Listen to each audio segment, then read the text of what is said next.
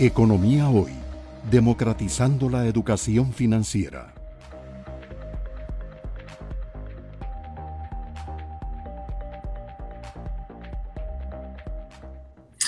Una de las piezas eh, fundamentales en el sistema de las criptomonedas o uno de los jugadores principales son los exchanges.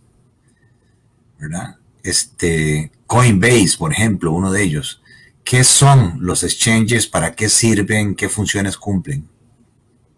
Es diferente porque uno tal, vez que, viene como de, una formación como más eh, tradicional en, temas financieros, uno cuando le, dicen un exchange, uno piensa, no sé, como en, el New York Stock Exchange o, en Nasdaq, donde son eh, mercados centralizados, donde se cotizan, eh, digamos, en este caso, valores donde, digamos, las personas eh, acceden a esos mercados a través de, los puestos de bolsa, que son los que les dan acceso, digamos, a, ese tipo de, valores que, se están cotizando en ese mercado.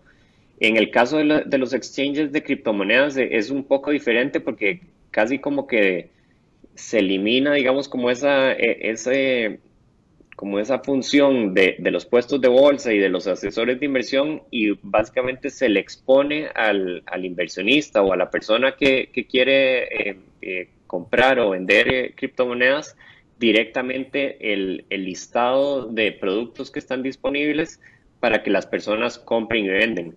Ahora, en, su mecánica, en realidad, los exchanges operan exactamente igual que, que cualquier mercado donde eh, digamos eh, los bids y los asks sobre digamos sobre los precios que están ofreciendo y de, comprar o, o, vender las personas y eso lo que crea es eh, digamos un mercado donde se empieza a cotizar el precio de ese activo y que le permite digamos a, a los a los compradores y vendedores tener cierta liquidez para efectos de poder ya sea vender o comprar ese activo que ellos quieren buscar.